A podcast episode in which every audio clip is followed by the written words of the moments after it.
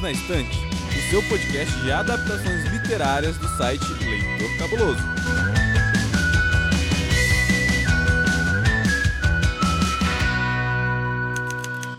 Começa agora o episódio 186 do podcast Perdidos na Estante. Eu sou Domenica Mendes e dou as boas-vindas a você que tá aí do outro lado com o seu foninho de ouvido nos ouvindo. Espero que você esteja com o foninho de ouvido, né? Porque eu não me responsabilizo pelo que sairá desse tema. Ao meu lado está ele, o Lorde de todos nós, senhor Tiago Augusto. E aí, Ti? Tudo bem, minha querida Dor. Ai, que saudade de vir aqui no Perdidos na Estante, gravar. Dei uma pequena sumidinha aí durante o mês da campanha Podcast é Delas, mas, né, por uma boa causa. E agora estou aqui ansiosíssimo e não estou sozinho. Trouxe comigo uma pessoa maravilhosa que eu tenho certeza que vocês ouvintes também estão muito, muito cheios de saudade dela a maravilhosa rainha dos gatinhos e sensatez em pessoa, Camila Vieira. Olá, ouvintes. Olá, Domênica. Olá, Tiago. Um prazer estar aqui novamente com vocês. Estava com saudade de todo mundo, né? E vamos falar hoje de coisas românticas, de coisas bonitas, né? Cara, eu só queria trazer uma observação que o Tiago é um lord, mas não apresentou a Camila como uma lady.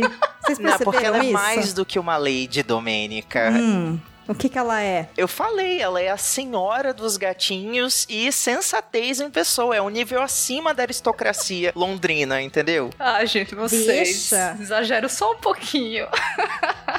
Imagina, amiga, você acha que a gente faz isso? Impressão sua. Ouvinte, se você não está reconhecendo voz de Camila Vieira, por favor, volte muitas casas, porque Camila Vieira já fez parte desse podcast, assim, ó, com muita força, muita garra, comandou episódios e tudo mais. Aí um dia ela encontrou a sensatez na vida e falou: gente, eu vou me afastar um pouquinho pra cuidar da minha vida. E aí eu volto quando vocês me chamar. E aí foi isso que aconteceu. A gente chegou a hora que falta tempo, né? E aí a gente tem que, né, fazer outras coisas. O trabalho chama. É. Hum. Aí você tem que servir, né, os aritocratas de verdade pra poder, né, vender sua mão de obra. Sobe internacional, né? Pois é. Momento trabalhador. Mas se você achou que você ia se livrar de nós, querida, você achou errado. Ah, jamais. Ah. Não me esqueçam. De vez em quando, né? Vocês me chamam, eu venho aqui principalmente pra falar de coisa boa, coisa romântica. Eu posso chamar pra falar de bagaceira também, que vocês sabem que eu gosto, né? Um terrorzinho, um negócio assim. Muito bem. E Camila, pra quem tá ouvindo a gente, redes sociais ou projetos na internet, você tem algum hoje? Então, eu não tenho redes sociais e Sábia. como esse ano é ano de eleição, né? Deus me livre, porque assim, a gente. Nossa. né, Na rede social a gente vive numa bolha, mas de vez em quando o gado estoura a bolha, aí é meio complicado, né? Então eu prefiro É. me manter sem redes sociais no momento. E agora, projetos, né? Eu, eu participo do grupo de resenhistas, né? Da Superliga de Resenhistas do Leitor Cabuloso. Então, de vez em Ó. quando eu tenho um texto meu lá no site, vocês dêem uma olhada, porque, como sempre a dica boa, porque eu não perco tempo falando de livro ruim, né? Então, se eu gostar do livro, eu deixo a dica lá pra vocês. E a Camila tá participando do podcast de resenhistas também, não é, Camila? Eu participei de um episódio só também, porque realmente o meu tempo tá muito apertadinho, então não deu pra contribuir muito, não. Mas teve um episódio lá sobre góticos modernos que foi bem legal. Góticos modernos. Cara, o título desse episódio tem que ser perigóticos. Senão, eu cancelo, eu deleto o feed desse programa. Nem tenho a senha, mas eu descubro. entendeu? Vou lá e altero o nome. É Perigóticos o nome do episódio. Fala lá com a Aline que ela que batizou assim, ó, culpa dela. Ah, não. Fala, Aline. Aline Rocha. Aline sempre nos ouve. Aline, por favor, adequar o CEO do título do episódio. Grata a subdireção. Assinado Paçoca e Farofa. Beijos. É, exato. Assinado Farofa e Paçoca. Aí é quem manda mesmo. E você, Thiago? Onde a gente te encontra? Amigo, eu tenho uma boa notícia pra te dar. Olha, nós estamos Ai, aqui Deus. no finalzinho de abril, início de maio, quase chegando aí na metade de 2022 e eu ainda não mudei o meu arroba nas redes sociais, você acredita? Não. Pois é verdade, eu continuo com o arroba Tiago Olivreiro, que é um trocadilho com o meu sobrenome Oliveira, mas você que é ouvinte assíduo aqui do Perdidos na Estante sabe que eu já passei por muitas metamorfoses, então aproveita que pode ser que esse arroba não sobreviva até o final de 2022. Gente, não vai. Não cai na dele, não. Não vai sobreviver. Tiago, você já usou o Tia Augusto? Hum, hum, provavelmente. Aí, ó, fica uma dica aí pro próximo, Tiago Augusto. Fica uma dica. Domênica, você está criando um monstro. A gente dá ao povo o que o povo quer. Não, pera. Não. Vai saber o que, que o povo quer, né? Meio perigoso isso aí. Enfim, e eu estou também lá no Twitter e no Instagram como Domenica Underline Mendes, falando de podcast da vida, às vezes hypando ao comentário do meu trabalho, estourando bolhas e ficando famosinha por alguns minutos na internet, falando de coisas que não tem nada a ver com nada do que eu faço aqui. É isso aí, a internet tá aí pra isso. Não sou tão sábia quanto Camila que não tem redes sociais, gente. Eu uso e uso bastante. Também posto muitas fotos porque eu fico ali de olho no que Farofa e Paçoca estão postando no seu Instagram canino, que é farofa.ocão. Já conversei com eles que tem que mudar a arroba, porque o Paçoca quer, mas o Farofa falou que o Paçoca não sabe escrever ainda. Então é isso. Não tenho o que fazer a respeito, não é? E o meu site é domenicamendes.com. Lá vocês encontram o meu portfólio de clientes de edição e projetos de podcast. Fiquem à vontade para conhecer. Mas nada disso que eu falei aqui das minhas redes tem a ver com o tema, porque hoje nós vamos falar da segunda temporada da série Bridgerton. Sim, a queridinha das donas de casa e do Thiago Augusto, que é uma dona de casa, todo mundo sabe, não é mesmo? Com certeza. Mais dona de casa que eu, inclusive. é lógico. a queridinha da Netflix desse ano. Então, galera, bora pro episódio e já fica aqui o aviso antes de qualquer coisa que nesse episódio os spoilers estão liberados. Então, ouça esse episódio apenas se você tiver terminado de assistir a segunda temporada.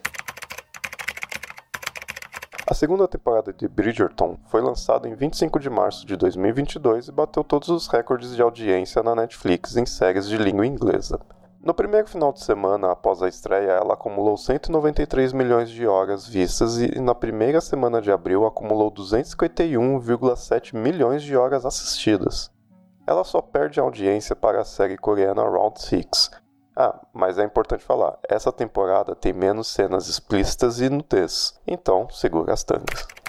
Tiago, a gente tem já dois episódios sobre esse tema, né? Exatamente. E em todos dois nós temos a participação aí da queridíssima Camila Vieira, que tava aí Uhul! rasgando seda com a gente pra primeira temporada. Nossa, faz tempo já, viu? Viu o quê? Faz um ano. Um ano. É. Faz, Faz um, um ano. ano. Vocês gravaram o episódio 101 sobre o livro Do Que Eu e o episódio 102 sobre a primeira temporada da série para a campanha O Podcast é Delas 2021, que aconteceu em março de 2021. Só que o que aconteceu foi que a série, a segunda temporada, estreou dia 25 de março de 2022. E aí a gente precisou empurrar para primeira semana de abril, segunda, né? Segunda semana de abril para dar tempo de gravar e editar. Inclusive, fica um agradecimento aqui muito especial pro Ace, que é o editor desse episódio, que aceitou editar pra gente assim, ó, na velocidade da luz. Porque a gente tá entregando isso aqui pra ele cru, assim, ó, muito em cima da hora, mas ele falou: não, dou tudo bem, eu dou um jeito. Então, Ace, ó. Você é nosso Lorde heróico, tá bom? Desse episódio. Isso existe, gente? Lorde heróico? Não sei, enfim. Muito obrigada. Peraí, Ace. se o Ace é um Lorde heróico, então significa que a gente vai ter cenas de nudes com ele? Não, não quero isso não. Sem nudes aqui. Sem nudes com ninguém, por favor. Tiago, a senhora segure sua tanga. Ui! A gente vai chegar no nudes. Mas sem, sem nudes de ninguém nesse episódio participando, tá bom? ninguém da equipe ficou pelado durante a produção desse podcast. eu- mas assim, com o calor que tá fazendo aqui, viu? Não sei de nada. Ou ficou, ouvinte, afinal a gente só grava o áudio, né? A gente nunca mostrou o vídeo, fica aí o questionamento, a imaginação pra vocês. Enfim, Thiago, faz seu nome aí, libera sua lady interior e conte as principais fofocas dessa temporada, como se fosse um jornalzinho. Deixa comigo, vou fazer aqui uma personificação, né, da minha melhor performance de Lady Vitoriana com um pequeno toque da famosa garota do blog pra você aí que assistiu o seriado de televisão Gospel Girl. Então vamos lá. A temporada social londrina está prestes a começar e essa escritora não poderia estar mais feliz. Afinal, o visconde mais velho dos Bridgerton finalmente está à procura de uma esposa. Qual jovem sortuda debutante será capaz de corresponder aos rígidos padrões de Anthony Bridgerton? Ao que tudo indica, Edwina Sharma será o diamante desta temporada. Recém-chegada da Índia, ela poderia ser a candidata perfeita se não fosse por sua irmã mais velha, Kate, que vai balançar a cabeça e o coração do nosso libertino favorito. Mocinhas, escolham seus melhores vestidos, afiem suas garras, pois essa temporada casamenteira promete ser mais madura, mais intensa e bem mais efervescente que sua antecessora. E quem sou eu? Esse segredo eu não conto pra quase ninguém. Vocês sabem que me adoram. Exo, exo, Lady Whistledown. Só queria dizer uma observação. Tem certeza que foi com a cabeça e com o coração que ela mexeu? Nunca saberemos. Ou melhor, se você assistiu, você já sabe. Olha, porque não é bem isso que eu percebi, não, assim, se vou deixar isso no ar. E a segunda coisa é, dessa risada de Sheila Cristina, Thiago, se a gente for processado, você vai pagar o processo, tá? Sim, senhora. Mas fica aqui a referência, a maravilhosa Sheila Cristina, ouvinte. Se você não reconheceu esse nome, para tudo agora, abre o Instagram e coloca aí, Sheila Cristina, com Y. Aí depois você volta. Mas volta pro episódio, tá? Porque a Sheila é muito melhor que a gente, então volta. Bom, Camila, o que, que você achou dessa sinopse? Não, maravilhosa, né? Tipo, me senti aqui sentada no parque com aquela roupinha toda bonitona, lendo aqui com aquele jornalzinho da Lady Whistledown. Hum, com sua luvinha. Sim, lógico, com luvinhas e alguém segurando guarda uma sombrinha para mim, né? Porque sou lady e não preciso me esforçar, né? Ai, credo, Deus me livre quem me dera. Mas, né? ó, Domênica, você que tá aí no parque, você e Camilo, só cuidado com as abelhas, viu? É, Ai, gente. Depois você coloca a mão em algumas partes inadequadas da pessoa, aí você sente coisinhas, mas você atingiu o coração e a cabeça.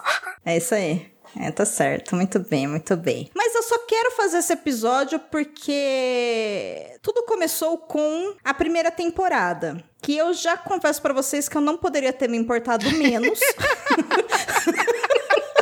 E eu só assisti agora para poder ir pra segunda temporada. E Thiago Augusto, sendo um sábio, virou pra mim e falou assim: Dô, não assiste não, pega um resumo. E eu falei: não, não vou fazer isso, vou fazer meu trabalho direito, né? São meus amigos tal, respeito a galera do Perdidos, vou respeitar a pessoa que vai me ouvir, vou assistir. Galera, se eu tivesse assistido ano passado, eu não teria assistido a segunda temporada. Nossa, mas você, assim, não gostou a, a esse ponto, assim, você achou tão tediante? Eu achei muito Ai. Uh, sabe? Dramas... Você achou os dramas meio ruizinho assim? Draminha meio Ai, fuleiro? Gente. Tipo... É, eu fui criada, né, com qualidade. Eu fui criada e toda pessoa que tem mais ou menos aí 30, 35 anos, vou deixar no ar a minha idade aí. Todo mundo dessa geração foi criada com dramas de qualidade, como Paula Bracho, entendeu? Marimar. Aí fica naquela lenga-lenga, eu, gente, só dá pra ele logo, sabe? Tipo, resolve isso, mulher. Aí, enfim, então assim, essa primeira temporada não conversou muito comigo, sabe? Eu saí, assim, eu entendi o apelo, né? Do público, eu entendi. E assim, né? Que apelo. Uhum. entendi, entendi bem, é um apelo bem interessante, assim. Politicamente bem adequado o apelo, assim. Achei bem, bem curioso, assim. Destaque para a arte do apelo, né? Mas aí acabou e eu. Ai, que preguiça do tamanho de uma jeba de baleia, sabe? Nossa, gente. Eu não assistiria. Aí eu comecei a assistir a segunda. Aí eu gostei da segunda, então eu sou do time que gostei mais da segunda temporada do que da primeira. Olha aí. Eu vou assinar embaixo com você, viu? Achei a é. segunda temporada ainda melhor do que a primeira. Pois é, bem melhor. Achei a história como um todo, os conflitos dos personagens ficaram bem mais interessantes, assim, mais palpáveis, sabe? Não ficou aquela coisa, meu filho. Tipo, que eu ficava agoniada com o Duque. Digo, meu filho, supere, deixa pra lá, vá ver a sua vida. Mas essa não, essa eu entendi, sabe? E, e, eu não sei se durante vários momentos eu senti, assim, algumas pequenas referências, assim, ao Orgulho e Preconceito de 2005, sabe? Então, assim, teve hum. alguns pequenos lances, assim, que, nossa, isso me lembrou, sabe? Eu achei tipo, foi mil vezes melhor essa segunda temporada. Camila, você não está enganada. Se você algum dia passou frio, você não passará mais, porque você está coberta de razão. As referências ao orgulho e preconceito estão inclusive na fotografia dessa segunda temporada. Os diretores, né, que estavam supervisionando aí os enquadramentos, eles se inspiraram em alguns enquadramentos de orgulho e preconceito e em desejo de reparação também. Ah, que massa. Olha! Nosso Anthony lá caindo na água, né, de camisa branca, né? Se vê que aquela ali, aquela camisa era feita de papel, né? Porque ficou nada é. nele, né? Eu não achei ruim, não. É a camisa. Não, não estou, não estou reclamando, estou, né? Ninguém né? achou ruim ruim, é só uma observação que, assim, claramente pegou a roupa da banheira do Gugu emprestada, né? Porque caiu na água, ficou transparente. Uma outra referência pra galera dos anos Uva, 80. uva, uva, é. uva, uva, uva. é. Exatamente. E eu olhei e falei, nossa, moço, que colado que ficou essa roupa, né? Fiquei distraída de repente, sabe? Mas é isso, assim. Eu achei a segunda mais interessante, inclusive os dramas, embora a Camila falou, né, dessa questão do supera Duke, e eu assistindo a segunda temporada, a hora que explicou a questão do Anthony, né, por que que ele queria se casar, eu entendo, justo, ok, ele é um lord, ele precisa, né, de alguém que vai administrar o lar e tal, mas o porquê que ele tem medo né, de se apaixonar, de amar e tal, que é uma referência a ele ter visto, né, a, a dor que a mãe dele teve no processo de luto do pai dele, que o pai dele morreu, né, enfim, do nada, né. Eu entendo isso, mas a hora que eu entendi isso, eu olhei e falei, gente, é muito daddy shoes dessa galera, sabe? É, menino, tipo, é só isso, assim, os caras dessa, dessa, dessa série. Gente, esses homens não têm uma relação boa com os pais. Mesmo quando é bom, o cara morre e fode tudo, sabe? Fiquei, gente, não tinha terapeuta naquela época? Cadê Freud, sabe? Então, Então eu achei meio, meio complicado, assim. Diga, Flor. esse rolê, né, do Anthony na segunda temporada, eu achei Você quer ver o Thiago vir explicar e defender a série? Não, não, na, Ah. ve- na verdade, eu achei que ele foi um pouquinho mais palpável, assim, com o que a Julia Quinn criou pro personagem no livro, né, do o Visconde que me amava. Hum. Ele tem uma espécie de crença de que ele tem uma maldição, né, a partir da, da morte do pai. Porque a série, ela aborda esse trauma, né, do Anthony, porque o pai dele é picado, né, por uma abelha e morre. Mas o Anthony, na época, Sim. acha que ele não vai conseguir viver além do que o pai dele viveu. Então ele tá o tempo todo atormentado, como se, tipo assim, tivesse essa maldição parando em cima dele, que ele vai morrer antes da idade que o pai tinha, quando foi picado pela abelha, por isso ele tem que deixar todos os negócios da família em ordem, ele tem que casar todas as irmãs, ele tem que deixar o, o máximo de provenções, né, pra mãe dele e pro resto dos irmãos se virarem. Uhum. Então é como se ele estivesse correndo contra o tempo, entendeu? Oxe, mas Tá. ele tirou isso da onde? Ah, eu não sei, das vozes da cabeça dele.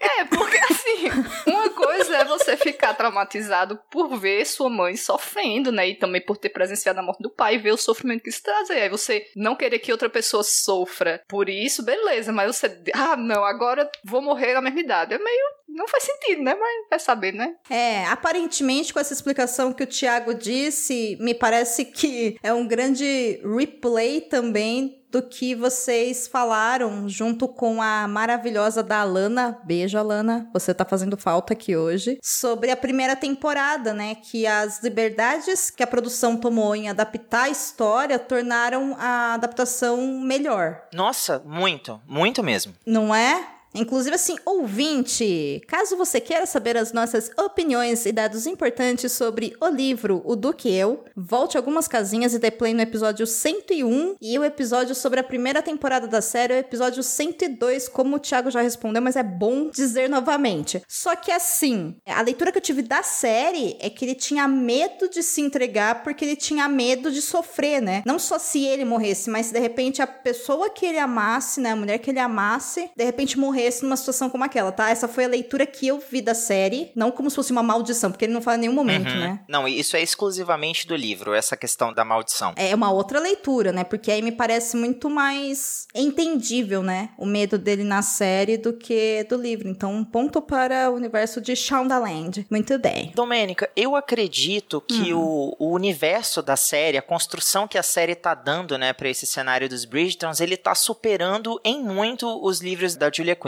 Eu só li o, o Duque e Eu, mas o que eu entendi que é- essa coleção da autora trabalha, ela vai pegar cada um dos irmãos Bridgeton e vai trabalhar o, o desenvolvimento deles enquanto personagens em livros exclusivos. A série tá indo por outro caminho, ela trabalha todos os núcleos ao mesmo tempo com um casal ou com um dos irmãos como protagonista. Mas você vê Sim. outros conflitos girando ali em torno, né, do acontecimento principal da trama. Eu acho isso muito produtivo porque além de gerar a questão da expectativa, tem esse quesito de inovação, né? Que a empresa Shondaland vai trazendo. Os, os showrunners da série também estão inovando muito na escolha de figurino, na própria fotografia da série. A, a trilha musical dela é muito, Nossa. muito incrível, né? Eu Sim. tô apaixonado, assim. Cara, meu Deus, tipo, tocou Miley Cyrus nessa temporada, sabe? Tipo, foi tudo pra mim. Achei perfeito. Harry Styles no casamento, sabe? Tudo maravilhoso. Uhum. Mas vocês vão concordar comigo que eu acho que aqui a gente faz um processo inverso. Na primeira temporada, a Daphne e o Simon, eles não são um casal muito interessante. Então, a nossa atenção, ela fica mais no que tá acontecendo ao redor deles. Na segunda temporada já é o contrário. Kate e Anthony, eles têm uma química tão boa que a gente, tipo assim, até esquece de prestar atenção no restante dos acontecimentos, sabe? Você fica o tempo todo querendo ver mais cenas do casal. Vocês sentiram isso também? A atração deles é palpável, assim. Dá pra você pegar uma faquinha, vou cortar aqui essa tensão sexual aqui entre esses dois, porque Vou cortar pra entrar no meio, né? Tipo, o cabelo aqui no meio, gente. Tanto faz o outro que vier, tá bom, sabe? Então aí, de tão,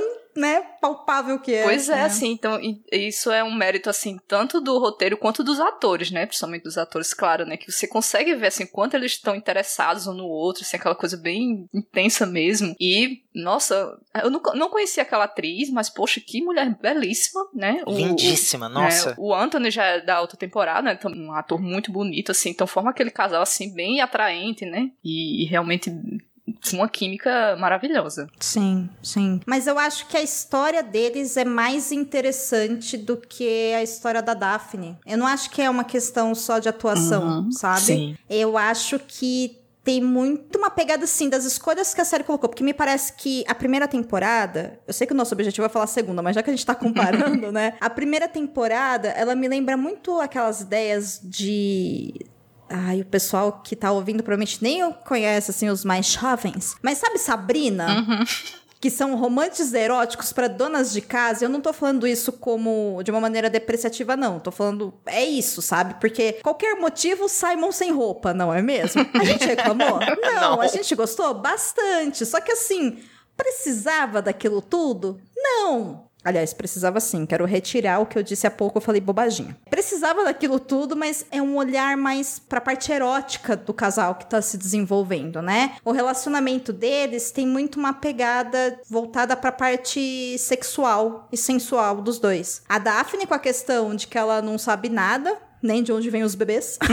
e ela quer ter uma família, quer ter filhos, e ele que, enfim, é basicamente um, um puto, eu não consigo dizer outra palavra, enfim, um libertino, e que ele tem medo de se envolver com ela, mas se apaixona, né? Então tem um apelo mais físico. Eu acho que a segunda temporada, ela tem uma trama psicológica que é melhor desenvolvida, sabe? Com essa questão dessa, olha, eu, eu Tô aqui porque eu quero dar algo bom pra minha irmã. Minha vida é dedicada a isso. Eu quero ser uma mulher independente. Eu quero ser governanta. Eu preciso me casar porque eu preciso garantir segurança pra minha família e pra isso eu preciso de uma parceira que atenda, né, o básico do que eu preciso. Então eu acho que ele é menos físico e mais psicológico. Então, pra mim, isso se torna mais interessante de assistir, entendeu? Não que eu não senti falta do Simon arrancando a blusa, gente. Quero deixar muito claro que sim, né? Cadê Simon, afinal? Mas é isso, né? Estava lá com todas as suas roupas, que triste. E fora de cena. É, pois é, porque assim, são os três, né, digamos assim, as duas irmãs e o Anthony, todos eles estão vivendo em função do dever, né? E Uhum. você comentou, né, que o Anthony,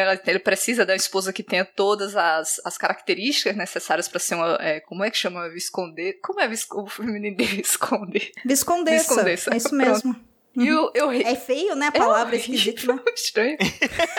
e assim, foi uma das partes que eu. Gente, eu me diverti muito vendo essa série. Eu, eu ri horrores ali na sala assistindo. Porque teve uma hora que ele tava escolhendo as mulheres, parecia uma entrevista de emprego. Você faz o quê? Não sei o quê. Aí cortava, cortava. E tipo, é só o dever, né? Então, assim, é todo mundo amarrado pelo dever, pelas convenções sociais, né? E no, meio disso tudo, uma atração verdadeira, né? Um sentimento verdadeiro surgindo, né? Então, realmente, ele foi bem mais interessante do que só a putaria da primeira temporada. Uhum, uhum. É interessante porque, assim, eu não li, né, o segundo livro da série Bridgerton, O Visconde que Me Amava. Eu vi algumas matérias comparando, né, as principais diferenças do livro para essa segunda temporada da série, mas eu tenho alguns amigos, né, principalmente aqui no Espírito Santo, que leram o livro e, assim, foi unânime. todo mundo que lê o livro defende que esse é o melhor ou um dos melhores livros de toda a série, mas que essa foi uma temporada muito, muito ruim, que não, não correspondeu nem um pouco às expectativas. Então, tipo assim, eu amei a temporada, adorei mesmo, assim, para mim, já tô adiantando aqui que são cinco selos cabulosos. mas o, o livro, então, eu vou passar longe, assim, porque se, se for um pouquinho diferente, eu acho que, sei lá, não é para mim. Ah, eu dei uma olhada nessas reportagens também, pelo que tava dizendo de diferença lá. Eu já não tinha gostado do que eu, achei meio paia, né? Aí, vindo que as diferenças que foi da série, eu também, Julia Quinn, desculpa aí, moça, mas vai rolar não. Não vai rolar. não é nada pessoal, amiga. Eu só não tenho interesse mesmo. Tá tudo bem, né? eu acho que a gente matou a pau essa questão.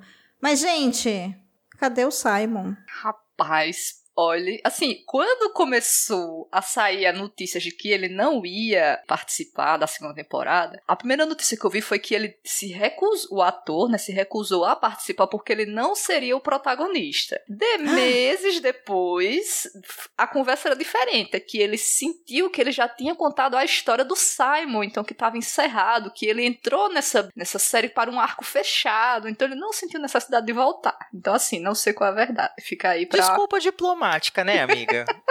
É. é. pois é. Ele não foi compelido com o desejo de assinar um contrato do qual ele não recebeu, sabe?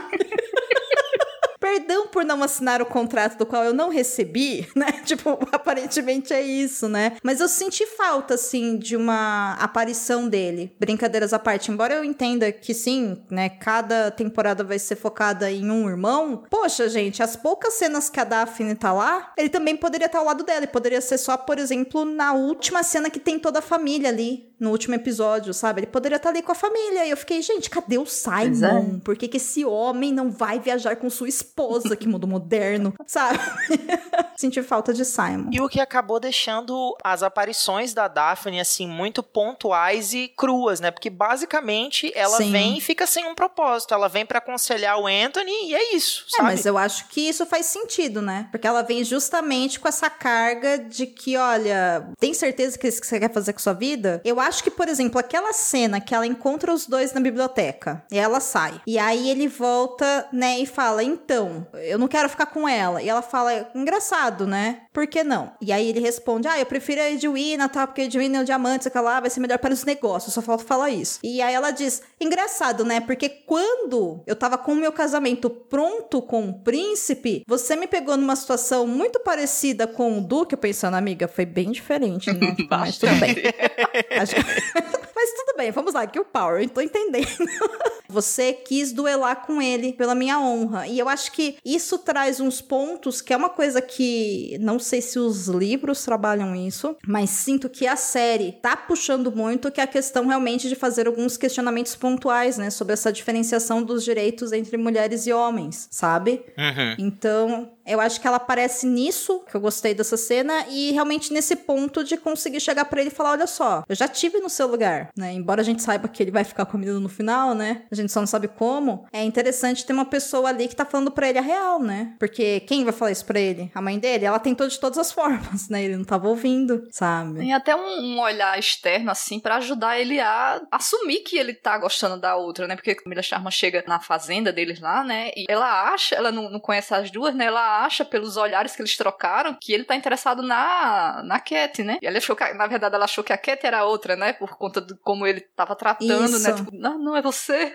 Ficou aquele climão assim, né? Estranho. Ai, desculpa, né? Tipo, a irmã errada, perdão, né? A roupa errada. Silenciar, sabe?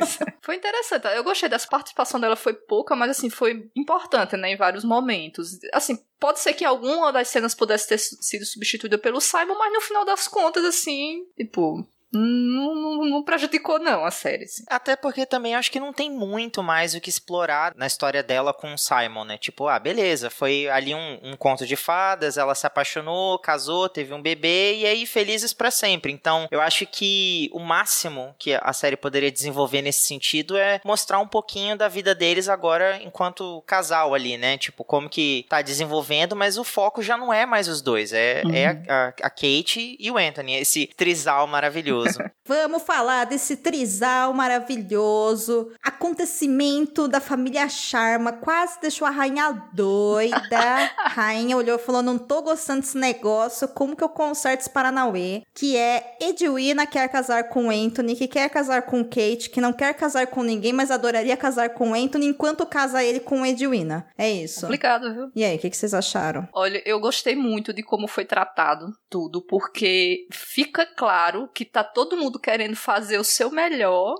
mas que isso não adianta porque dá merda. É.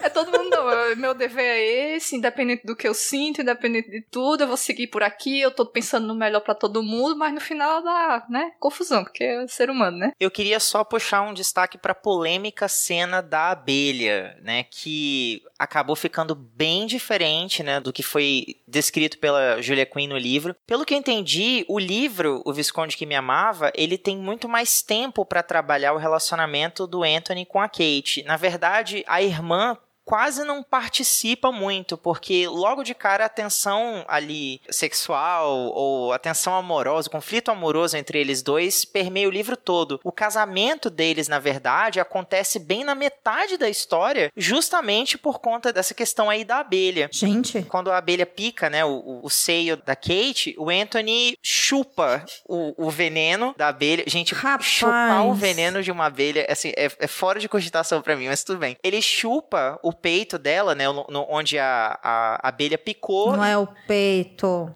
é o veneno. É, enfim, mas o que que acontece? Ele é flagrado pela Violet e pelas outras ladies ali que estão no local. Nossa, então, que bom. quando ele é Que adequado. Exato. Aí quando ele é pego nessa situação, ele é obrigado a casar com a Kate por conta dessa convenção social. Se aquela notícia ali vazasse, ele teria desonrado ela e transformado ela numa, assim, numa uma mulher sem prestígio, né? Ela não conseguiria nenhum outro relacionamento por ter sido ali desonrada por essa atitude, então ele é obrigado a casar com ela. O casamento acontece bem na metade da história e eles passam a outra metade do livro ali com essa, essa brincadeira aí de cão e rato se aproximando o tempo todo. Eu fico muito feliz de não ter lido esse livro.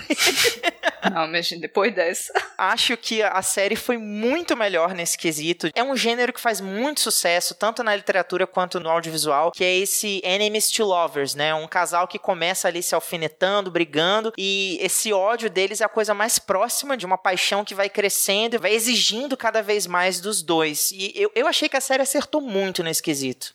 Tiago, Pode cadê falar. o Simon? Tô tentando trazer a alegria de volta. Eu não sei como te dizer, eu comecei tão feliz esse episódio, eu tô tão triste agora, Tiago. Eu te Poxa entendo, vida. amiga, eu te entendo. É isso. Eu, eu vou apelar. Assistente, me salva um pouquinho. O casamento entre Anthony e Kate foi cortado das cenas produzidas na temporada, pois a produção achou que o público faria comparação com outro casamento. É aquele negócio, é impossível agradar todo mundo.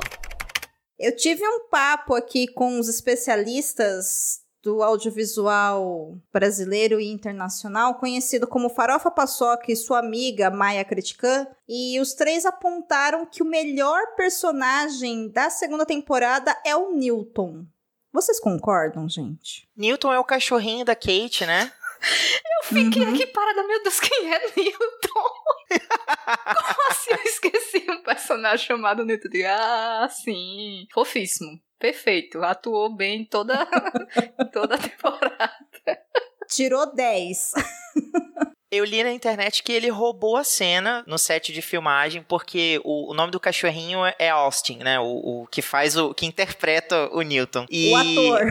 É, o ator. Porque ele tava sempre brincando ou tirando um cochilo e todo mundo queria fazer carinho nele. Mas essa raça, que é conhecida como o Welsh Corgi Pembroke, ela é considerada a raça oficial de cães da Rainha Elizabeth II. Vocês sabiam disso? Oh, que chique. Olha. Né? Esse Muito cãozinho também é real. da realeza. Ó, Betinha tá assistindo Bridgerton, certeza. Ah, que fofura. Eu gostei muito do Newton. O Newton é fofíssimo. A gente tinha que citar Newton nesse episódio. Porque Newton é maravilhoso. Inclusive, ele serve como um ponto ali de inocência barra rebeldia barra análise, né? De sentimentos. Porque quando ele chega em cena a primeira vez, ele faz uma cara meio feia, assim, jogadora pro Anthony. A Kate brinca, né? Que ele tem um ótimo sentido para saber quem são pessoas boas. E quando eles estão já apaixonados e todo mundo sabe, o Newton vai lá e, tipo, só falta mijar no pé dele, né? Exato. Fala, ele é meu, né?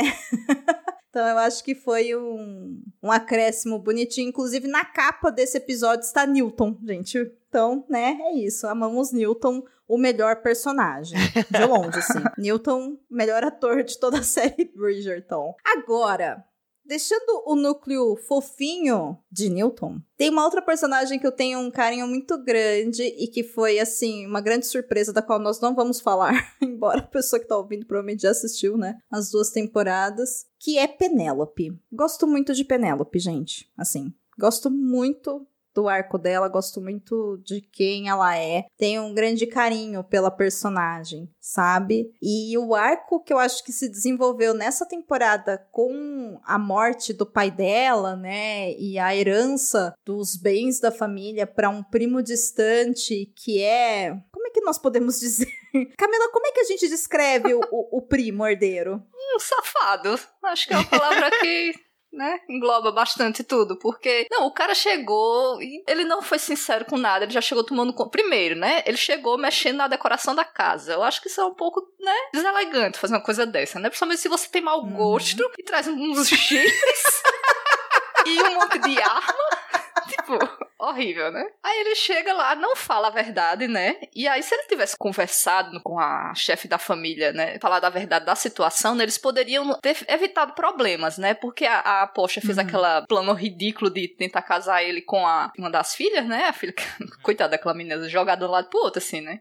Qualquer jeito, coitada. Ela é. Né? E aí ele ter, eles teriam evitado essa confusão toda, porque assim, a Porsche, por mais condenável que seja todas as atitudes dela, você entende que ela tá fazendo o que ela tem que fazer para sobreviver naquela sociedade, porque Exato. ela não tem direito a nada, nada, ela tá ali à mercê de tudo, então ela tem que garantir a, a, a sobrevivência dela e das filhas, e aí mesmo que ela, ela só consiga fazer isso de formas ilícitas, digamos assim, né? Mas você entende. Aí chega o cara lá, se metendo no rolê dela, que já tava complicado, ainda atrapalhando mais ainda, né?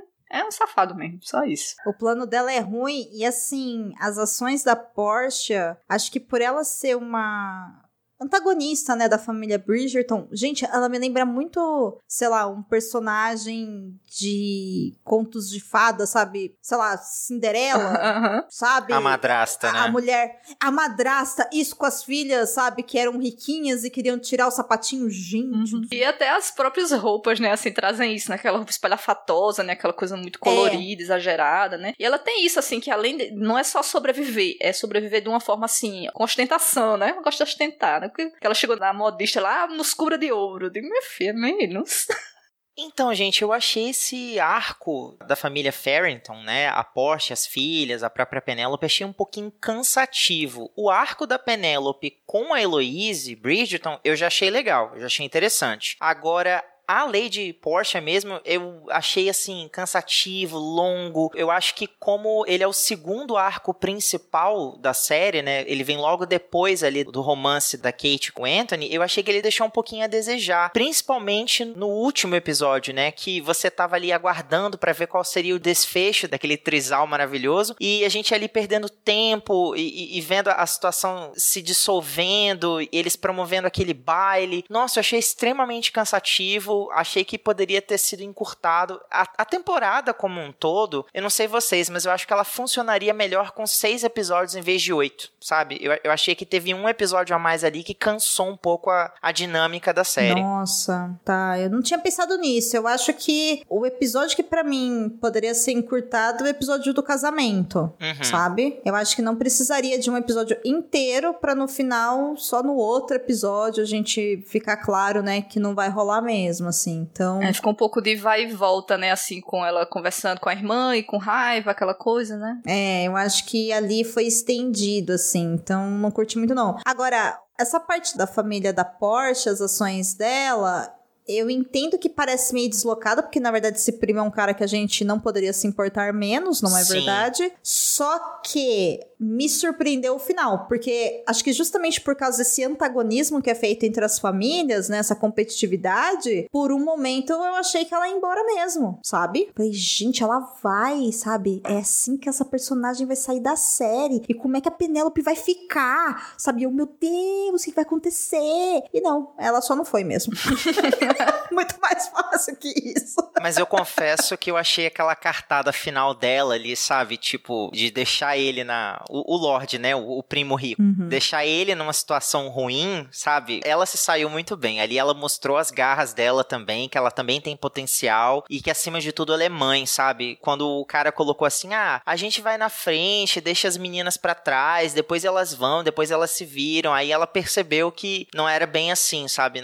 O cara realmente não tava ali cortejando ela, entendeu? Eu acho que numa situação futura, quando eles fossem pra outro continente, se ele pudesse empurrar ela pra fora do barco, ele faria isso. E ela percebeu, entendeu? Sim, sim, concordo. É, no caso, assim, eu achei que foi uma boa estratégia pra ela ter dinheiro, pra continuar naquele contexto ali, sabe? Porque ela ficou com a parte, né, do dinheiro da, dos roubos e tal, então é uma forma de, se- de manter a personagem, assim, né? E como acho que ele assinou alguma coisa sobre a herança que vai dar margem pra ela poder manter a casa, assim, sem necessariamente ter um, um, um marido agora, sabe? Pelo menos foi isso que eu entendi. É, a gente vai ter que esperar pra ver como é que vai ser resolvido isso na terceira temporada. Porque uma coisa que eu fico pensando, por exemplo, é como a Lady Dunbury, é isso? Uhum. Acho que é assim que se pronuncia, né? Como que ela tem dinheiro e prestígio, sabe? Eu fiquei pensando que tipo de acordo que ela conseguiu fazer com o homem que tá por trás dela, que a gente não sabe quem é, a gente não vê ele, mas que ela conseguiu manter, sabe, essa pose de segurança. Alguma coisa aconteceu. A E Lady ela Dunbury não é a viúva? Ou eu tô confundindo o nome? Que, a que meio que criou o Simon, né? Isso. Isso, a que criou o Simon, que acolhe a Charma. Só que assim, gente, quem é viúva, por ser mulher, não tem direito a ficar com uma Hum, herança. Como foi que ela conseguiu, né, esse, esse privilégio, assim, né? Aí eu fiquei pensando, será que, sei lá, ela tem um filho e aí esse filho é, her- herdou tudo isso por ser homem e aí eles fizeram um acordo, então, sei lá, ele mora nas Américas e ela que fica lá com todo o prestígio, porque ela, ela sendo mulher, ela não pode ter dinheiro e essa liberdade toda. Uhum. Entendeu? É esse que é o drama da Porsche, né? Porque quando o marido dela morre, tudo bem que ele morre e. Endividado. Deixa... Endividado porque ele era um viciado, ok, mas a casa, por exemplo, que era deles, não fica pra elas porque não tem nenhuma herdeira. Tipo, é Dalton Web, sabe? pois é.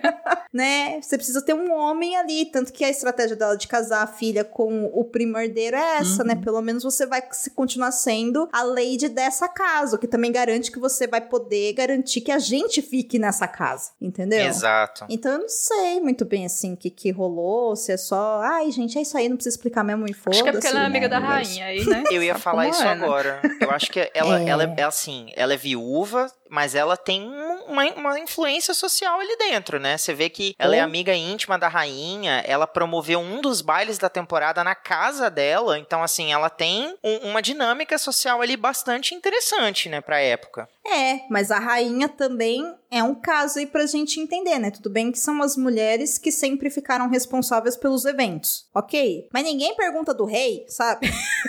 Nossa. Ou todo mundo será que sabe o que o rei tá doente? Porque se soubessem, gente, já teriam matado esse rei pra pegar o lugar dela, sabe? Ai, fui tão triste Enfim. quando teve aquela cena lá, porque você vê, né? É uma hora que a rainha ela cai aquela, aquele jeito de mandona e de é tudo pra mim. E ela, você vê a emoção, né? De ver o marido, ver que ela, ela, ele, ela gosta, né? Que tá sofrendo, né? Com a situação dele, assim. É bem. Tem uns, umas- uns pontos, assim, de, de emoção diferente com a rainha, né? Às vezes. Eu gosto muito do arco da rainha e do rei, inclusive eu acho que as pessoas não falam muito sobre isso, né? Porque é muito coadjuvante, mas nessa temporada eu acho que a forma como foi mostrado o relacionamento dos dois é realmente sobre aquilo, sabe? É muito bonito. Eles se gostam muito mesmo. Eles se amam. Sim, né? eles E- são amigos mesmo, É, né? eles são amigos e ele ama Uhum. ela, porque o que dá a entender, na primeira temporada ele lembra da filha deles, que já morreu. Na segunda, e aí eu fiquei até um pouco confuso, não sei se vocês se lembram, quando ele volta e vê a Edwina vestida de noiva, a impressão que eu tenho é que ele achou que poderia ser a rainha dele. Eu É. fiquei com isso também. Uhum. Eu, eu tive essa impressão também. Né? Então, peraí, eu preciso me arrumar porque eu tenho que casar com você. Então, assim, meu, mesmo, enfim, ali, eu não sei se é Alzheimer que ele tem, né? Mas parece ser isso. Ao ou que se ele, tudo sei lá, indica é alguma doença senil mesmo, né? Tipo, que afeta ali a questão da, da memória, da lucidez dele. Isso, mas mesmo assim, naquela lembrança que ele tem da vida, ele lembra da filha e da mulher, né? E ela ama ele, porque você vê que ela olha pra ele e tem um respeito, né? Não tem raiva, não tem nada. Ela é carinhosa, ela é cuidadosa, sabe? Então, eu acho que é. Ai, gente, deve ser muito difícil, pelo amor de Deus, sabe? Já tem que carregar aquelas perucas no pescoço, já, sabe? É uma vida, uma vida muito difícil, a rainha. Tem pavão que não voa. Ai, gente, é muito difícil.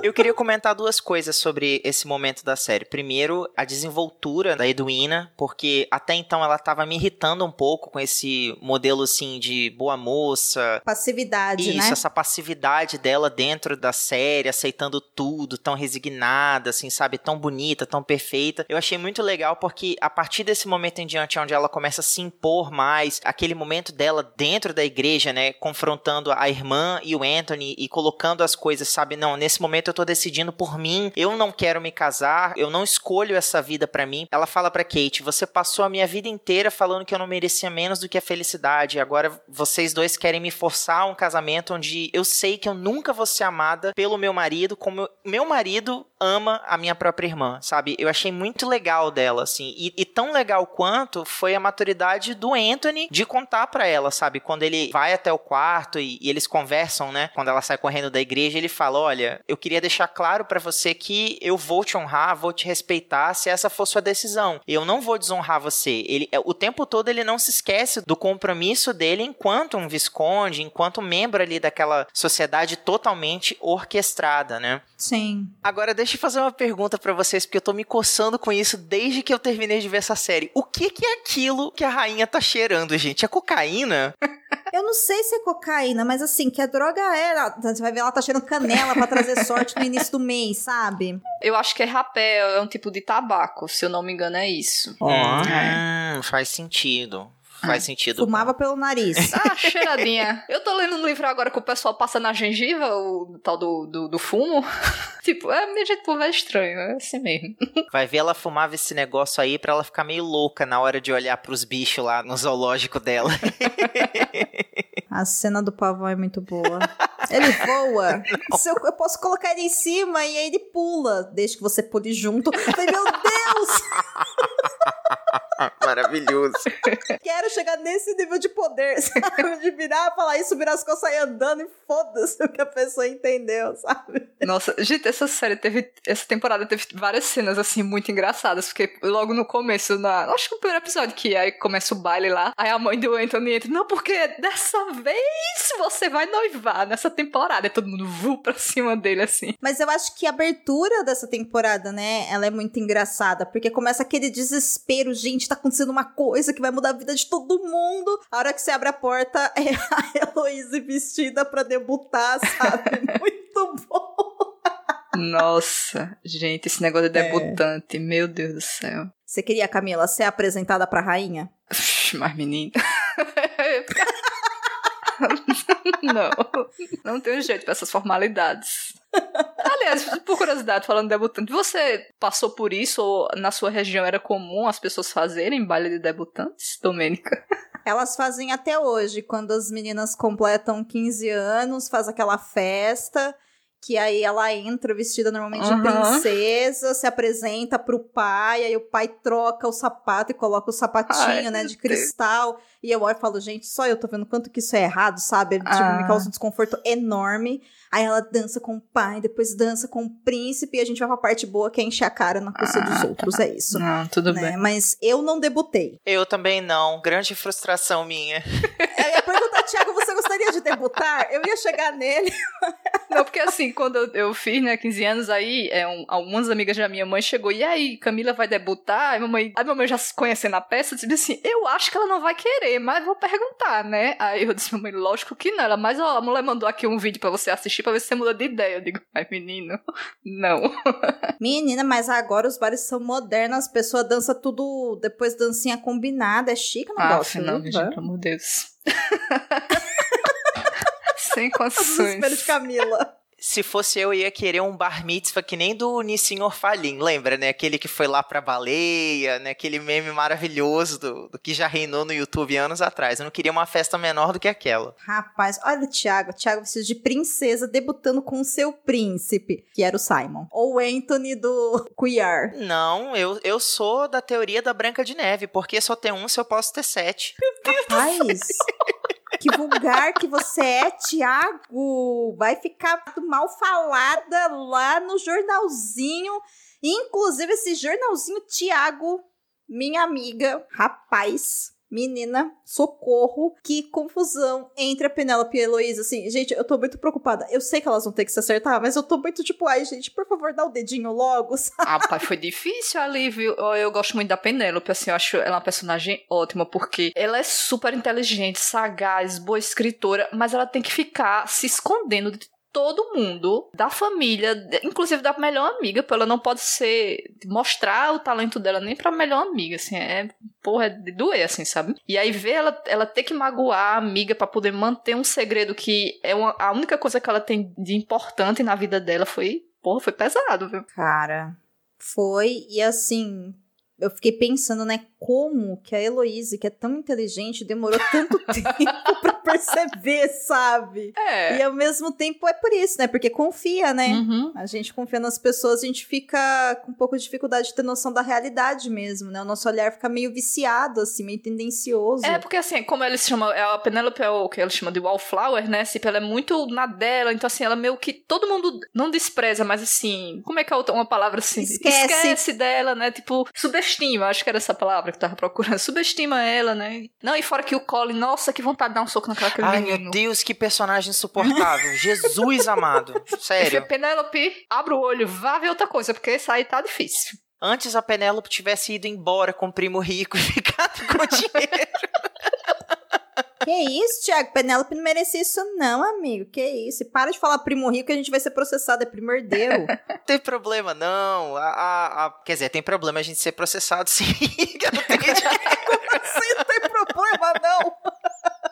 Não, ela podia ter ido embora com o primo herdeiro, porque com a mente aguçada do jeito que ela tem, eu acho que ela teria dado um jeito aí de se reinventar como Lady Whistledown em outro lugar. Mas eu achei que, assim, eu não sei se vocês concordam comigo, mas eu acho que a Penélope cavou um pouquinho da própria cova quando ela começou a dar ouvidos a Heloise. Sabe, quando a Heloise começou a falar, ah, mas a, a Lady Whistledown ela é muito conservadora, ela- a mente dela é muito parecida com a das mulheres da nossa sociedade, ela quer causar, mas na verdade ela só tá alimentando uma treta que já rege aqui o, o nosso convívio há muitos anos. Ela podia estar se preocupando com outras coisas, dando visibilidade a, a algumas coisas aqui dentro, sabe, questionando alguns padrões que já estão aí solidificados. Aí a Penélope, né, foi tipo dando corda, começando a mudar algumas coisas ali e fornecendo para Heloísa as pistas necessárias para né, chegar cada vez mais perto de desvendar esse segredo. Vocês sentiram isso também? É, a Heloísa, ela alfinetou o orgulho da escritora, né? Aí complica. Deu margem, né? Ela é artista, ela precisa de aplauso. Pois é. Eu não senti isso, mas eu sei que vocês, quando gravaram um episódio sobre a primeira temporada, vocês não falaram, né, sobre a identidade da Lady pra não estragar a experiência. E quando vocês assistiram, vocês desconfiaram durante a primeira temporada que era a Penélope? Não, nadinha. Nem por um segundo. Uhum. É, eu também não desconfiei, gente. Eu sabia que tinha que ser alguém dali, né? E eu tinha muito, assim, eu falava, gente, é a Lady Dunbury, sabe? Tem que ser a Lady Dunbury, não pode ser outra pessoa, porque, tipo, quem ia saber as coisas do Duque? Porque realmente, assim, como que ela ia saber, né? Tem coisa de que é meio buraco, assim, a relação do Simon mesmo com a Daphne, como que a Penélope ia saber pra escrever, sabe? E aí você percebe que é muito um lance de especulação mesmo, né?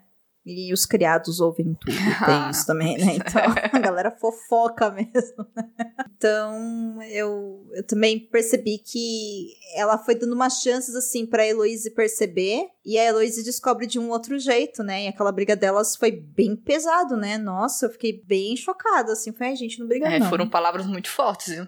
Ali. Sim, palavras fortes, né? Uma cutucou a ferida da outra Uhum. mesmo, né? Nossa, eu fiquei bem triste. Espero que elas se acertem. Inclusive, o terceiro livro é sobre o Colin. Logo, se a série seguir esse caminho, provavelmente terá, né? O desenvolvimento do romance entre Penélope e Colin. Porque eu imagino que os dois são um casal. Eu, assim, eu ouvi especulações de que é, talvez a próxima seja sobre a Heloise, porque ela é uma das personagens mais queridas e não necessariamente eles vão seguir a ordem certinha dos livros, sabe? Sim, a Shonda Rhimes Boa. falou sobre isso também, que eles não necessariamente vão seguir as ordens de publicação da série Bridgerton, escrita por Julia Quinn. Eu lembro que no episódio anterior, né, a Alana. Alana, ela falou da história da Heloísa, eu não sei se foi off-topic depois, mas assim, espero que mudem tudo, porque eu achei uma bosta o que Nossa. aconteceu com a Heloise. Muito ruim, muito ruim. Foi off-topic, gente. Não foi falado nada no episódio. Foi off-topic. Mas eu lembro que ela destacou bastante isso, e vocês bateram muito nessa tecla, né? Das diferenças entre a adaptação, o caminho que a adaptação tá escolhendo pra obra original. E eu falei, nossa, gente, estou com medo. Eu também terminei essa temporada pensando, nossa, a próxima é Heloise. Mas aí, quando eu vi hoje pela manhã o episódio sobre a primeira temporada, que ela falou, ah, o o terceiro livro é sobre o Colin, eu falei, ó, daria também, né, gancho, porque a Heloise tá brigada com a Penélope, e a Penélope com certeza vai ter que ter alguma relação ali com o Colin. Também daria, mas eu saí da segunda temporada pensando, a próxima é a Heloise. Uhum. É o que faz mais Tomara. sentido, né? É, a- Faz sentido pra narrativa, Sim, assim. e eu, eu assim, confesso que eu fiquei um pouquinho decepcionado, porque eu não sei se vocês ficaram com essa impressão também, mas na primeira temporada. Parece que o Colin tinha ali uma tendência à bissexualidade. Eu fiquei com essa impressão. Ele começa a participar da- daquele círculo de pintores, de artistas, encontra lá o cara que era um pintor super renomado, ele abre uma porta lá sem querer vê o cara se pegando com um monte de gente. Aí eu falei assim, "Hum, talvez eles façam o personagem se enveredar por esse, esse caminho, porque a série tá fazendo muito essa abertura, né, de dar essa liberdade de contexto pra época ser bem diferente do habitual. Mas não foi o Colin, foi o, o- como é que chama? O o Benedict. Benedict, é verdade, perdão. É, é, eu tava pensando nele. Mas eu também fiquei com essa impressão. Achei que eles iam fazer ele ser bissexual ou, ou, ou homossexual. Não fiquei nessa com essa impressão. O que seria uma coisa bem interessante pra ser tratada, né? Imagine você tratar uma bissexualidade naquela época, né? Como é que ia ficar Uhum. interessante pra série, né? Porque tem muita gente hétero, cansa, É, né? pois é, vamos dar um diversificado aí nas coisas, né? É, temos diversidade racial. Vamos então também, né? Para mais diversidade, gente. Vamos lá, first. Mas por ser o Benedict, talvez seja, porque vai ser lá pra quinta temporada, né? Até lá, a galera ou já ama o suficiente pra continuar vendo, ou já não deu certo. É meio seguro também uma aposta dessa. Eu não né? sei, Do. Eu acho que talvez a tendência seja juntar histórias dos, dos próximos Bridgertons em temporadas, sabe? Tipo, trabalhar É dois núcleos ao mesmo tempo. Eu acho que a série vai ficar muito longa e talvez não sobre tanto pano pra manga pra eles costurarem aí oito, nove temporadas. Eu acho. Tiago, você tá de zoeira, né? Porque a gente tá falando da Shonda que tá fazendo Grey's Anatomy desde 1963. Mas aí é que tá, Do. A Shonda Rhimes, ela é produtora da série. Ela não é a showrunner, entende? Ela tem alguns poderes de decisão ali dentro, no contexto criativo. Ela não é a showrunner da série. Tanto que pra terceira e quarta temporada vai mudar. Não vai ser mais o Chris. A terceira e quarta temporada vai ser outro roteirista e showrunner. Eu coloquei isso aqui na pauta pra falar. Já confirmaram a quarta, Já a terceira e quarta estão confirmadas. Foi, foi confirmada em 13 de abril. mas também é uma audiência gigantesca, né? Sim, ela, Então, ela bateu. uma audiência não, ela gigantesca. chegou a bater Round 6? Não. Bateu. Porra, Aliás, perdão, bateu não. Ela é a série mais assistida da Netflix na língua inglesa. Ah. Ela só tá perdendo pra Round 6, mas Round 6 é coreana, Sim. né? Então. Mas é isso mesmo, a série foi renovada pra terceira e quarta temporada. Aí vai sair o, Chris Van Dusen e vai entrar o, o Jess Brownwell. Ele vai ser o novo roteirista e showrunner da série. Mas é, ela segue como produção da Shonda Land. Eu não sei. Eu não tenho ideia, né, do que acontece nos livros. obrigada, obrigada, obrigada por eu não saber. Quero continuar assim, não é mesmo? Porque toda vez que eu ouço só piora. Mas eu acho que daria pé também, sabe? Eu acho arriscado, com certeza, porque por serem acho que sete, né? São sete irmãos? Eu acho que é isso mesmo. Sete irmãos, né? É, vamos lá. Anthony, então... Benedict, Colin, Daphne, Heloise, Francesca, Gregory e Hyacinth. São oito. São oito. Então, então seriam oito anos, é bastante tempo. Por outro lado, por ser uma série que ela é muito bonita, a trilha é muito agradável, as roupas são muito legais. Se começar a sair uns prêmios, pode ser que eles separem também, sabe? Gente, existe uma coisa chamada dinheiro. Sabe, tipo, o Supernatural tinha acabado na quinta temporada, acabou na décima quinta, eu acho, né? É, nada é impossível, então, assim, é verdade, pensando dessa forma. Né, então assim, pensando em lucro, porque, claro, ó, a capacidade artística tem porque tem as histórias, né? E eles também têm liberdade para criar em cima dessas histórias, podendo até criar às vezes conexão entre o, as histórias das temporadas anteriores, coisas assim. Mas é uma questão de grana, né? Quanto que eles faturam com audiência e tudo mais, né? Então, não sei não. Concordo com o Thiago que, ai, gente, não sei. Faz aí quatro episódios por temporada, separados os irmãos, né? Algo assim. Aguardaremos. Ei, você quer encontrar um mundo secreto de adaptações literárias? Sim, mas onde? Perdidos na estante. Eu tenho uma pergunta para vocês, pra gente chegar aí perto do final dessa discussão. Vocês têm alguma cena preferida dessa segunda temporada? Ah, nossa. Deixa eu pensar. Assim, é, eu gosto muito das cenas dos bailes, né? As danças, né? Porque eles, eles dançando e, e, você né, sente a atração deles durante a dança. Eu gosto bastante dessas. Mas eu queria só, aproveitando isso, comentar uma coisa sobre a cena entre o Anthony e a Cat lá. Que, minha gente, eu passei a cena toda agoniada. Minha gente, vão pra dentro de casa, vai chegar alguém e vocês vão ser flagrados, pelados, nesse meio de mato. Porque assim, como assim vocês começam a transar no meio do descampado, minha gente? Um coreto, é, né, meu? Tipo, que isso? Podia passar um empregado, é, chefinho, é, beleza, né? Olha. Sério, minha gente. Isso podia ter isso em outro ambiente, mas assim, eu gosto muito das danças, é, das cenas de, de dança nos bailes e tudo mais. Eu gosto também mais das cenas de dança. No, no geral, eu acho que todas as cenas são muito visualmente bonitas, sabe? Realmente, a gente mais do que rasgou cedo aqui, né, pra produção e pra parte técnica da série. Gosto muito, mas acho que a dança final com a Edwina e a Kate, ela é muito bonita, sabe? Ah, as irmãs Embora dançando, a dança né? final também entre o Anthony e a Kate também é demais, Uhum. né? Acho que toda aquela, aquela partezinha lá dos dois dançando, e aí a rainha ouve uma fofoca, vai lá e responde, e fala pra Edwina que tem um sobrinho que vai ser um príncipe pra apresentar pra ela. que é o sabe? príncipe da primeira temporada, né? O que tava cortejando a Daphne. Sim, exatamente. Muitos fãs, inclusive, especularam isso, que a série talvez versasse aí, né, pra colocar a Edwina com o, o príncipe é, sobrinho da rainha, que seria uma, uma saída possível pra todo mundo acabar É, bem. eu acho que pode acontecer, né? Mas eu acho que acima de tudo. Eu gosto dessa fala da rainha porque me mostra muito uma posição de não, sou eu que mando aqui, então o casamento não aconteceu porque eu não quis. E ademais, eu vou te dar um príncipe. Por quê? Porque sou eu que mando nesse negócio, sabe? Ao mesmo tempo que ela tá cuidando também da Edwina, porque ela sabe que a Edwina merece um cara legal e que vai estar disposto, né, com o coração livre. Ai, que frescura. Com o coração livre para poder amá-la e desenvolver um relacionamento, coisa que o Anthony não estava disponível ali, como a gente percebeu. E eu acho que ela faz isso por causa da cena que a Edwina respeitou o rei, Ah, sim. sabe? Ela mostrou pra rainha, assim, que ela é uma pessoa muito. É, tem bastante empatia, né? Uma, pessoa, uma menina inteligente, que tem empatia, que é bondosa, né? Que tratou e, e soube lidar com, né, com aquela situação de forma bastante carinhosa. Então, assim, ela ganhou milhões de pontos, né, com a rainha. Eu acho que é isso. E você, Thiago, qual que é a sua cena favorita? Cara, eu amei, assim, eu gargalhei alto com a cena da corrida de cavalos. Assim, aquela. Ah, é ridícula demais. Nossa, eu, eu gostei demais, achei muito divertido quando eles dois apostam em cavalos diferentes e aí começa a corrida e eles ficam ali brigando, um gritando com o outro. Eu, e, e- e o- todo mundo em volta ali, né? A, a própria Edwina, os, os caras que estão ali tentando cortejar as irmãs. Todo mundo assim, gente, tá acontecendo alguma coisa? Será que a gente deveria sair, deixar vocês dois sozinhos por um ou dois minutos? Achei muito, muito divertido. Eu ri muito com essa cena. Foi uma das minhas favoritas, assim, da segunda temporada. E trazendo aí para vocês a curiosidade, eu não sei se a primeira temporada chegou a contar com isso, mas essa segunda se preocupou um pouquinho mais com a questão da sustentabilidade. As flores usadas em quase todos os episódios e a comida também que aparecia nos bailes era tudo falso. Porque a Netflix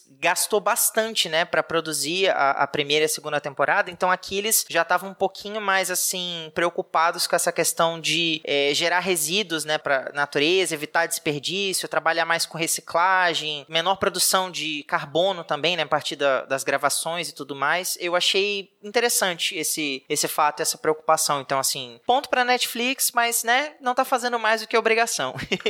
pois é. Mas legal mesmo assim, né? Mas como assim a comida era reciclável? Você tá querendo me dizer que pra fazer uma segunda temporada. Ah, é as cenas são gravadas em vários Sim, dias, né? É, ela... Mas não é possível que não podia fazer o banquete e dar para todas as pessoas que trabalharam na produção Aquele povo comia, hein, gente? Porque uma produção desse tamanho tem gente envolvida pra caramba. A comida é a menor das preocupações do. Porque só com o figurino, Sim. assim, eles gastavam demais, demais. Olha, só o primeiro episódio, só o primeiro episódio da segunda temporada tinha 146 figurinos diferentes. Nossa. Rapaz, é muita coisa. Ai, tão lindos os vestidos, gente. Queria alguns. Não sei onde é que eu ia usar, é? né? Mas.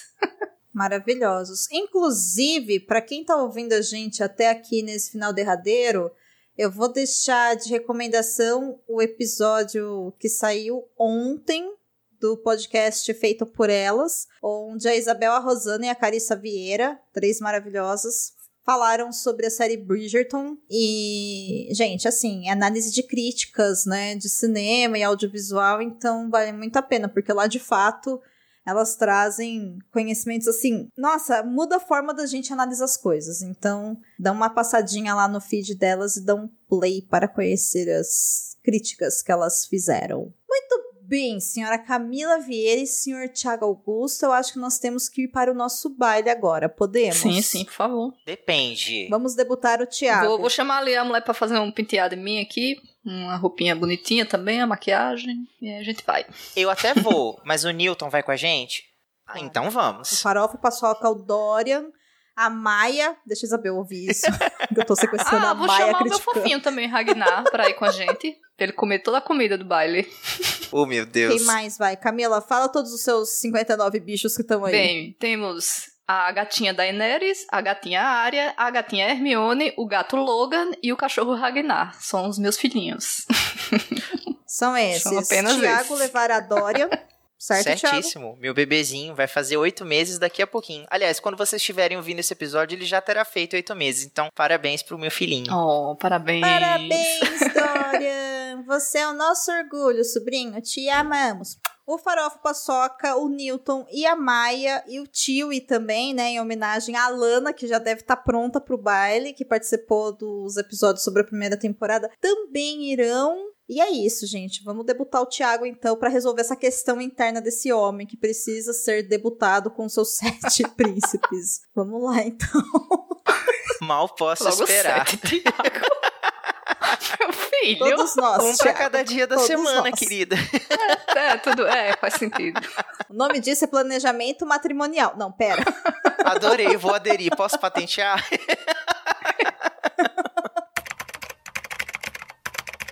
Contribua para novos episódios do Perdidos na Estante em catarse.me barra leitor underline cabuloso ou no PicPay. Se você é das redes sociais, nos encontre em twitter.com barra perdidosestante e instagram.com barra perdidosnaestantepod. Você acaba de ouvir o podcast Perdidos na Estante. Apresentação: Domênica Mendes, Tiago Augusto e Camila Vieira. Pauta: Domênica Mendes. Assistente: Leonardo Tremesquim. Edição: Ace Barros. Esse episódio é um oferecimento dos nossos apoiadores e apoiadoras. Muito obrigada, Airechu, Aline Bergamo, Amauri Silva Lima Filho. Caio Amaro, Carolina Soares Mendes, Carolina Vidal. Cláudia Rodrigues, Clécius Alexandre Duran, Daiane Silva Souza. Deise Cristina, Fernanda Cortez, Igor Bajo, Lucas Roberto Arraes Domingos, Lu Bento, Luciano Terra das Neves Neto, Luiz Henrique Soares, Marina Kondatovic, Marina Jardim, Melissa de Sá, Nilda Priscila Rúbia. Ricardo Brunoro. e Rodrigo Leite. Até o próximo episódio. Ah, três segundos de silêncio. Deu. Beleza. Gravando aqui, Domênica. Dê um sinal aí, gente, pra eles saber quando começa a faixa de vocês. Gravando. Gravando aqui, Thiago. Gosto que a Camila fala gravando. É isso, né? Tipo... Não é nem gravando aqui, é gravando. Beleza. então vamos lá. É, eu, eu esqueci o nome do, da raça do cachorro agora, porque é um, é um nome bem assim, característico. É. Só um minutinho, gente. Eu tinha salvado aqui pra comentar. Ah, perdão, deixa eu fazer de novo essa fala, tá? Corta isso tudo que eu Uhum. falei, Ace. Eu li na Não corta internet, não, Ace. gente. Deixa aí, inclusive, o pedido dele. Ah, Eu li na tô dando internet, material gente. pro final, hein? Ah, nossa, caralho. oh, meu Deus do céu, deixa eu contar um negócio. Vou- eu vou espetar Tiago, você viu como alguma coisa abelha. na internet? Amigo, você não vai fazer nada. Se eu tiver alergia, eu vou morrer. Não, pelo amor de Deus, bate na madeira aí que não tem ninguém pra chupar seu peito. A não ser o baço. É, então. Ai, coitado. Ele que é o alérgico. Eu vou morrer. É Esse, isso, pelo amor vai, de Deus, Tiago. corta isso tudo.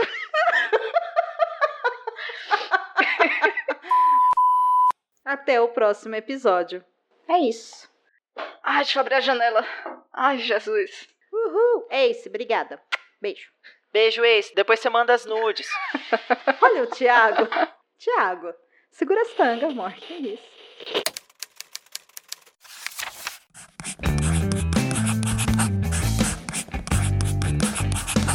Esse podcast faz parte do site Leitor Cabuloso. Conheça nossos conteúdos em www.leitorcabuloso.com.br.